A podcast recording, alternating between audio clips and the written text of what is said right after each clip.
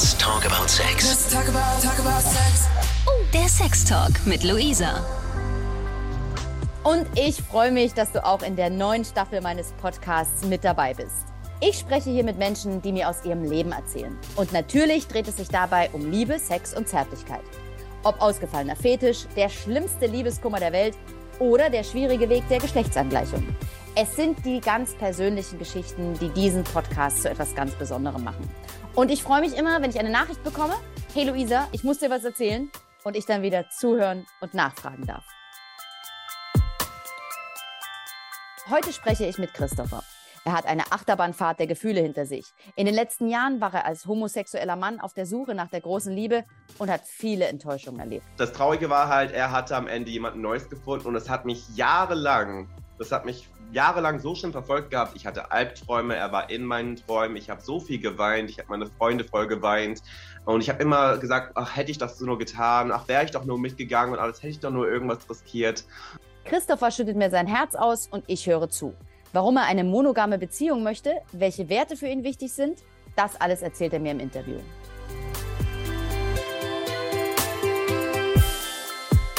Und jetzt spreche ich ähm, mit Christopher. Und Christopher, ich glaube, du hast eine ganze Menge auf dem Herzen und eine ganze Menge zu erzählen. Und ich freue mich, dass du heute zu Gast bist in meinem Podcast. Ähm, hi, erstmal nochmal.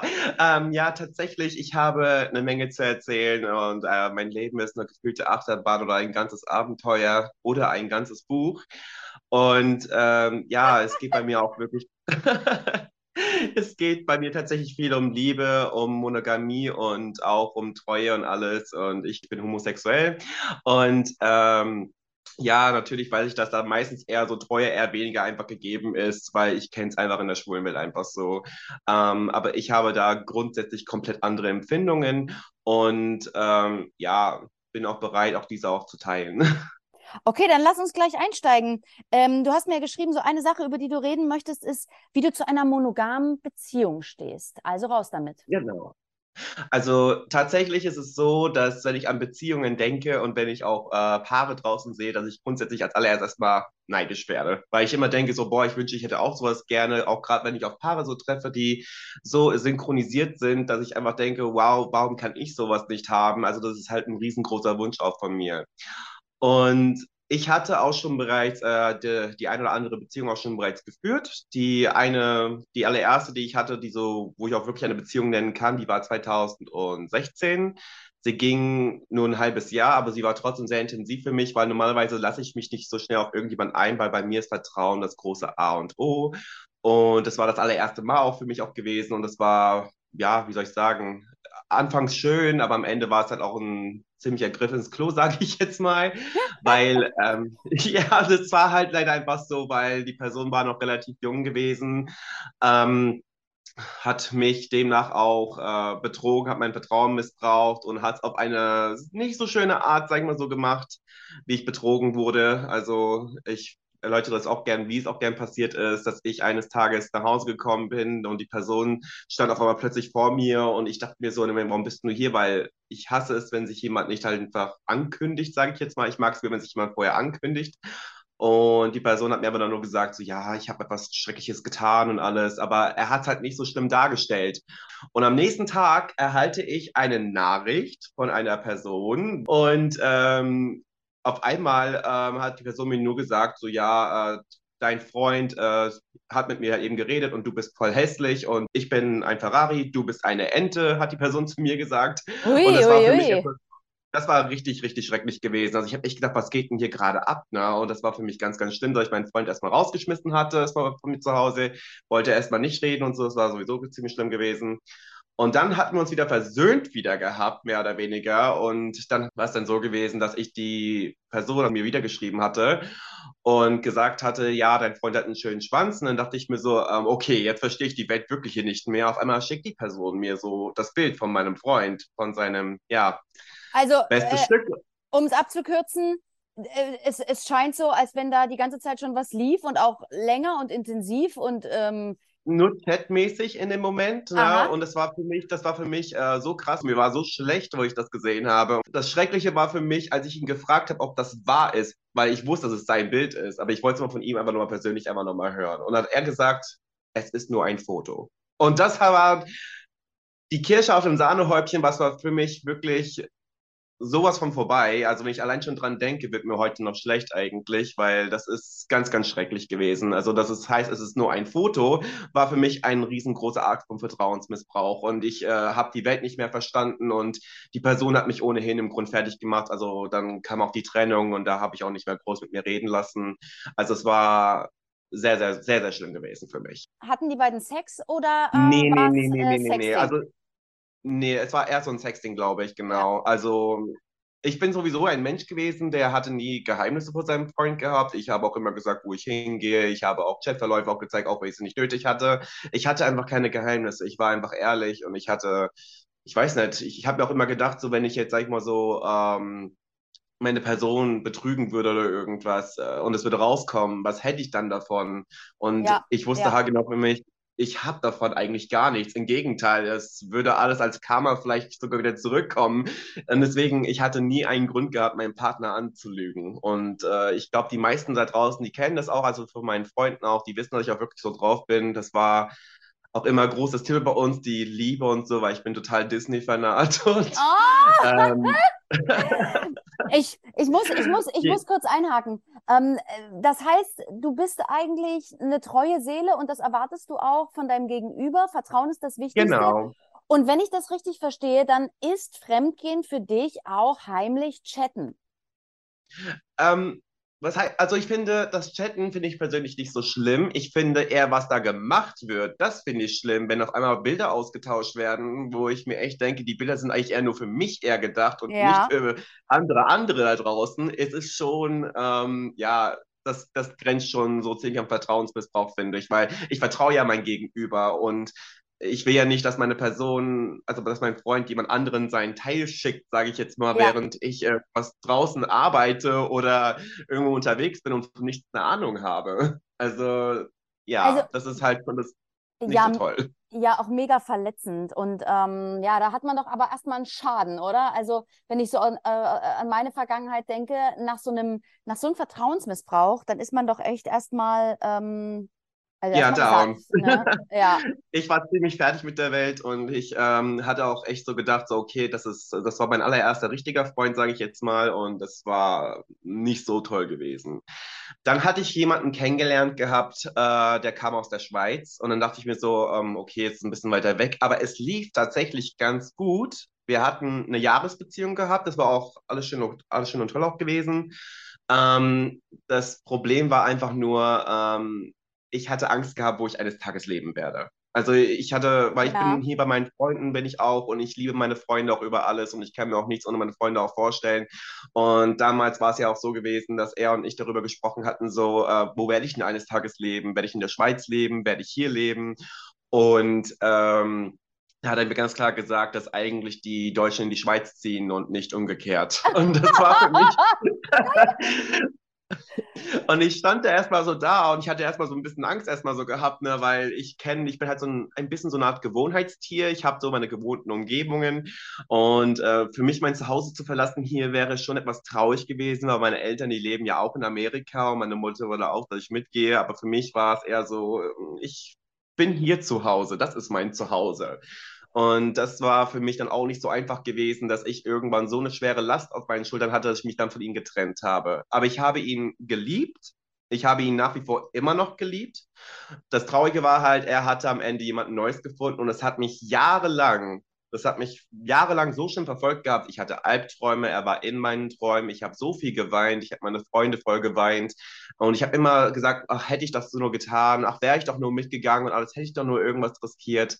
Und ja, wie soll ich das sagen? Es war einfach zu spät gewesen und es hat mich äh, sehr viel Überwindung gekostet.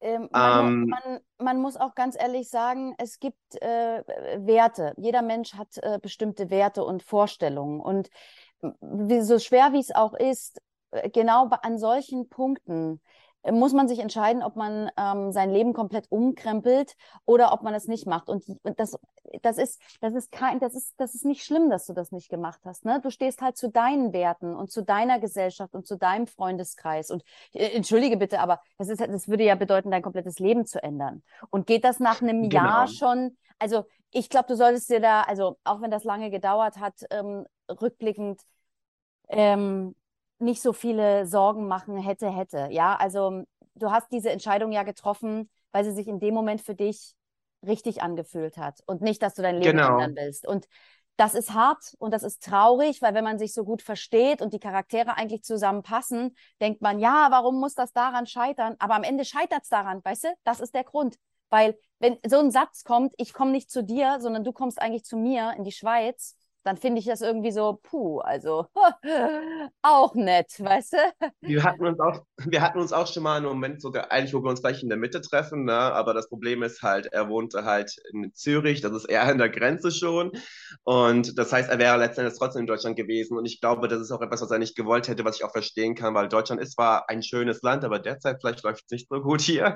Aber trotzdem, ähm, für mich, ja, ich sag jetzt aber nur für mich jetzt einfach, ähm, als diese Last weg war von meinen Schultern, fühlte ich mich erstmal befreit. Aber ich war so herzgebrochen, dass ich wirklich dachte, so habe ich die richtige Entscheidung getroffen. Ähm, da war ich noch in der Ausbildung noch gewesen und ich hatte, ähm, keine Ahnung, ich weiß nicht, ob meine Ausbildung auch in der Schweiz auch akzeptiert ähm, gewesen wäre, aber seitdem ich das jetzt alles, für mich jetzt alles gemacht habe, also seitdem ich auch alleine durch das Leben gehe, auch so ein bisschen da ist, ähm, hat sich einiges für mich ähm, ergeben und entwickelt und ich weiß nicht, ob ich das geschafft hätte, wenn ich noch weiter mit ihm zusammengeblieben wäre. Ich weiß es gar nicht, weil es ist einfach zu viel und ja, da kam halt Ähm, eins zum anderen. Also erstens ist das Leben Entwicklung, zweitens ist alles für etwas gut, ja. Äh, Und wenn es nur das ist, dass du dich dann einfach auf den Weg zu dir selbst gemacht hast und ähm, ganz neue Möglichkeiten äh, für dich gefunden hast, ja. Also ja, auch wenn das immer hart ist, ne? Ähm, das ist immer eine, eine Chance auch zur Entwicklung. Jede Krise ist eine Chance zur Entwicklung. Mhm. Und danach, wie, ich glaube, das war so, so drei Jahre später, hatte ich nochmal jemanden kennengelernt gehabt. Da dachte ich wirklich so, okay, der könnte es sein. Und äh, ja, am Ende hat sich herausgestellt, dass er es definitiv nicht war. Also er kam auch aus Kroatien. Ich meine, nichts gegen die Kroaten, ich mag Kroaten. Ähm, aber es war halt wirklich nicht das Wahre. Er hat mich am Ende auch ähm, mehr oder weniger betrogen und ähm, hat nur zu mir gesagt, ich war sowieso nur die Hure in seinem Leben und knie nieder und blas mir ein, hat er gesagt und so. Also wenn es nach ihm gegangen wäre, hätte ich Kopftuch tragen müssen und hätte wahrscheinlich kochen müssen, obwohl ich gar nicht kochen kann. Also von daher. Okay, krass. Äh, und deswegen ähm, lief das auch gar nicht so gut. Es ist traurig, aber ja, also ich würde sagen, aus Erfahrung lernt man. Ich habe daraus gelernt. Ähm, ich hoffe einfach, dass irgendwann der Richtige einfach endlich mal kommen wird, der meine Werte auch erkennt und ähm, ich aus diesen Erfahrungen, die ich mitnehmen kann, auch äh, etwas in dieser Person auch am Ende sehen kann, dass er nicht dieselben Eigenschaften hat wie diese anderen Beziehungen, die ich auch hatte. Die hatten zwar, ein, einige hatten ihre guten Eigenschaften gehabt, aber ich hoffe, dass diese guten Eigenschaften von jedem anderen auch mitgenommen werden kann. Dass ich das auch erkenne und dass ich das auch sehe. Ähm, was ich einen äh, homosexuellen Mann immer fragen muss, ist, mit wie vielen Männern hattest du eigentlich schon Sex? Ha, das ist eine schöne Frage, weil ich weiß, sie kommt. Und deswegen, ähm, ich weiß nicht, ob Oralverkehr zu Sex gehört. Also, Ja, ja, ja, ja. wenn meine Freunde das jetzt hören würden, die sagen so, Chris, ich hab, die haben oft zu mir gesagt, Chris, Oralverkehr ist gar kein Sex. Und ich sag so, aber ja, ähm, weil dann müsste ich ehrlich sein, ähm, wenn es auf Oralverkehr zugehen würde, und da lüge ich nicht für mich selbst, wären es an die 200 Männer. Das ist äh, stattlich, ja. Eine schöne Zahl, ich weiß. Ja, Ähm, also, aber, äh, so, aber so richtig intensiv Analverkehr hatte ich tatsächlich nicht so oft gehabt, weil ich bin auch nicht so wirklich der Fan davon. Ähm, Ja. Ich bin eher so, ich bin eher so der Fan ähm, von, ja, so krass wie es klingt, Oralverkehr, weil es einfach weniger wehtut. Ähm, Du, ich, und, genau, ähm, und, und genau das ist der Punkt. Und das müssen wir auch mal ganz klar in diesem Podcast sagen. Ähm, schwuler Sex ist nicht nur Analverkehr. Da wird, da wird sich gestreichelt, geküsst, äh, liebkost. Äh, es gibt ganz viele Formen von Sex. Und wenn man das finde nicht ich sogar am allerschönsten, muss ich sagen. Ja, und das, das kapieren aber ganz viele nicht. Die denken irgendwie, ähm, äh, Homosexuelle, da geht es nur um ähm, äh, in, in, in Profiken. Und das finde ich, das ich so schön, dass wir jetzt gerade darüber sprechen, weil das einfach mal gesagt werden muss. Es gibt so viele verschiedene Facetten von Sex und von äh, sexuellen Handlungen. Ähm, dass das eine ist nicht immer alles. Und das, das muss man ehrlich aussprechen dürfen.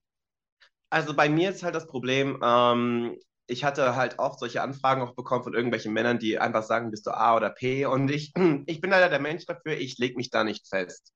Weil ähm, ich ähm, will mich auch nicht in dieser Situation großartig sehen, weil wenn ich es tue, dann möchte ich das gerne mit jemandem teilen, den ich liebe. Das ist einfach, Entschuldigung, das ist einfach, äh, ich könnte jetzt nicht auf einfach auf Anhieb mit jemandem einfach schlafen. Das kann ich nicht. Das, kann, das lässt sich auch nicht mit meinem Körper vereinbaren. Ich kann das gar nicht.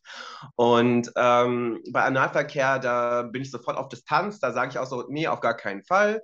Ähm, wenn ich mit jemandem zusammen bin und er weiß, dass ich das eigentlich überhaupt nicht mag, aber er hat Werte, die ich sehr schätze und er mag es zum Beispiel, dann will ich mich denen vielleicht auch fügen, da will ich es auch gerne mit ihm probieren, zu gucken, ob es mit ihm vielleicht angenehm ist, ob es vielleicht mit ihm schön ist und dann kann man ja drüber ja nochmal verhandeln, sag ich jetzt mal. Aber ähm, ansonsten überhaupt gar nicht. Also ich bin bei Oralverkehr geblieben, nicht weil ich sage, oh Gott, ich bin jetzt immens geil drauf und mache das jetzt, sondern es ist einfach das Beste, was ich tun konnte, sag ich jetzt mal. Und äh, ja, wie soll ich das noch erklären? Ähm, ne, ist alles, ähm, ist alles es war, es, es war sogar auch so gewesen, dass ich auch viele Anfragen auch von Heteromännern auch bekommen habe die äh, gesagt haben, sowas wie, ja, gut, ich bin hetero, ähm, aber du bist halt ein süßer Kerl, dich würde ich gerne mal kenn kennenlernen. Und dann ist es natürlich auch mal passiert, ne, dass ich das auch gemacht habe. Und äh, irgendwann war es dann so viel gewesen, also es waren schon mehrere Männer, dass die alle ankamen und gesagt haben, ähm, ja, du bist schon süß, aber ich bin hetero oder ich habe eine Freundin, aber du bist total süß und mit dir würde ich gern, habe ich mir irgendwann gedacht, so, ob auf meiner Stirn irgendwie draufsteht, ich helfe dir bei deiner allerersten Erfahrung. Also, das war für was, mich so. Darf ich, darf ich kurz fragen, und was wollten die dann von dir? Wollten die Analsex oder wollten die Oralsex? Die wollten alle, dass ich niederknie und den einen lutsche. Ah. So einfach ist es. Das ist ja interessant, das finde ich, das, oh, das finde ich. Also für mich war das eher so, ähm, ich weiß nicht, wie ich das sagen soll. Ich habe, ich glaube, bei dem Heteromänner, das haben zumindest auch meine Freunde auch gesagt, oder eine sehr gute Freundin von mir, die hat auch gemeint, so dass ich irgendwas ausstrahle, was eine gewisse weibliche Präsenz irgendwie auch hat. Vielleicht, dass sie vielleicht irgendwas darin auch erkennen, dass sie es einfach deswegen auch dann tun oder fragen, weil es gibt genug schwule Männer da draußen, wo ich echt denke, ey, komm, frag doch mal die an, ihr müsst ja nicht gleich zu mir kommen und mich gleich fragen, deswegen. Aber anscheinend, ja, ich glaube nicht, dass irgendwas sich großartig herumspricht. Ich denke nicht, aber aus irgendeinem Grund wollen die das trotzdem, dass ich das mache. Und irgendwann kam auch dieser Punkt auch dann, wo es mir richtig, richtig schlecht ging, wo ich dann gesagt habe, ähm, boah, ich weiß nicht, ob ich das nochmal tun möchte, weil dann hatte ich mal was wieder mit jemandem gehabt und ich bin nach Hause gegangen. Ich hatte kein Lächeln im Gesicht. Mhm. Ich hatte ein Unwohlsein. Ich habe die Tür zugemacht und ich bin zu Bett gegangen und äh, habe einfach gesagt, okay, der Tag ist vorbei, morgen wird ein neuer Tag werden.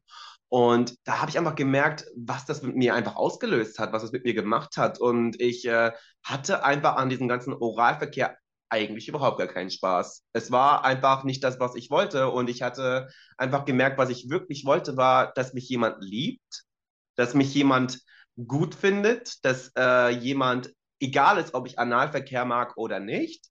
Ähm, jemand sieht, ah, er mag Disney, er liebt das Abenteuer, er geht gern raus, ähm, er ist gern unterwegs und alles, diese Dinge mache ich auch gerne. So diese Zweisamkeiten, alles, so daran könnte man doch was machen, ohne dass ich ihn gleich dazu zwinge, mit mir ins Bett zu hüpfen, weil es eh automatisch passiert. All diese ganzen Dinge. Ich wurde auch schon bereits geghostet von Menschen, die auch sagten, so, ähm, oh, du bist so ein hübscher Kerl, ey, komm, lass was machen zusammen, ich komme vorbei und am Ende sind sie nie erschienen. Meistens, weil dann solche Aussagen von mir so getroffen wurden, sowas wie, ähm, ja, aber ich mache das nicht und dann war sofort wieder Schicht wieder, also sofort wieder Schicht im Schacht. Wir müssen ja mal ganz klar sagen, du bist für mich, wenn ich mit dir rede, du bist nicht der äh, typische Schwule, den die Menschen im Kopf haben. Denn äh, das, nee. was ich bisher gehört habe oder was ja so in der Gesellschaft, ne, es geht immer nur um Sex, am besten ohne Gefühle. Das, was du ja beschreibst, ist ja, du suchst ja eine Seele. Du suchst ja einen Menschen, mit dem du alles teilen kannst, Zweisamkeit hast, eine Zukunft, eine bedingungslose Liebe. Und das ist ja eigentlich erstmal in dieser oberflächlichen, sexualisierten Gesellschaft, äh, bist du schon äh, eine Ausnahme, oder? Ich bin eine Ausnahme. Also, wie soll ich das noch beschreiben? Ich sehe eine Hochzeit vor mir. Ich ähm, könnte mir Kinder vorstellen. Also klar, ich kenne die Kinder meiner Schwester. ähm, ich liebe alle beide natürlich, aber manchmal merke ich so, oh Gott, wenn die gerade ein bisschen zu laut sind, ne, dann sage ich so, oh, ich gehe ganz schnell woanders ins Zimmer, damit sie mich nicht entdecken. Aber ähm, so für mich jetzt, ich sehe das schon alles vor mir. Haus, Kinder, ähm, Ehemann und bin glücklich. Und das sind auch diese Wünsche, die ich auch habe. Ähm, ich sehe auch, dass ich eines Tages, als meine Mutter oder falls mein Dad mal ein alter, alte Frau, alter Mann wird, dass ich sie eines Tages zu Hause pflege und dass ich sie niemals ins Pflegeheim gebe. Das ist auch, wo ich sage, ach, mein Mann und ich, wir werden das alles erledigen. Wir holen den ambulanten Dienst zu uns und da ich sowieso vom Fach bin, passt es umso besser. Also ich hatte ich habe schon wirklich dieses, äh, dieses Bild in meinem Kopf, wie ich wirklich auf meinem Hochzeitsfoto da auf einer Schaukel sitze, meinen Mann angucke, ein schönes Bild für die Erinnerung, ohne Falten im Gesicht, weil ich ja dann vielleicht noch relativ früh geheiratet habe oder nicht zu spät. Und das sind einfach diese Wünsche, die ich mir wirklich von ganzem Herzen wünsche. Die Frage, die ich mir dann immer noch stelle, ist, ähm, suchen vielleicht alle Homosexuellen die große Liebe und geben es nur nicht Nein. zu? Oder sind mm. oder, oder, oder ist es so ein Teufelskreis aus ähm, leichter Sex, ähm, es wird nichts Verbindliches, leichter Sex, es wird nichts Verbindliches? Was sagst du? Das ist schwierig. Also ich, ähm, klar, ich gehe auch auf CSDs ab und zu, ne, wenn ich Zeit habe. Ich gehe jetzt auch diesen Monat wieder darauf ein. Und äh, da sehe ich ja schon so ganz, ganz viele verliebte Paare und alles. Aber dann sehe ich auch so Leute, die auch im Hintergrund andere Dinge tun in der Öffentlichkeit, wo ich auch denke, so, okay, muss das jetzt hier gerade sein? Ähm, es ist, ähm, ich glaube, man möchte auch irgendwo frei sein, weil ich glaube, also ich sehe Beziehungen als eine Art Arbeitsvertrag. Also du setzt dich da hin mit deinem Partner, ihr unterschreibt ne, und sagst so und so, wir werden uns lieben, es bleibt Treue und alles drum und dran. Und wenn es nicht gut läuft, ne, dann wird dieser Vertrag halt eben gekündigt. So, ich gucke das halt immer so, das ist so eine Art wie eine Art Arbeitsvertrag halt eben wirkt wie auf der Arbeit. So ungefähr beschreibe ich das für mich. Und ich glaube, die meisten haben eher gar keine Lust, irgendwelche Verpflichtungen einzugehen oder überhaupt an irgendwelchen Regeln gebunden zu sein.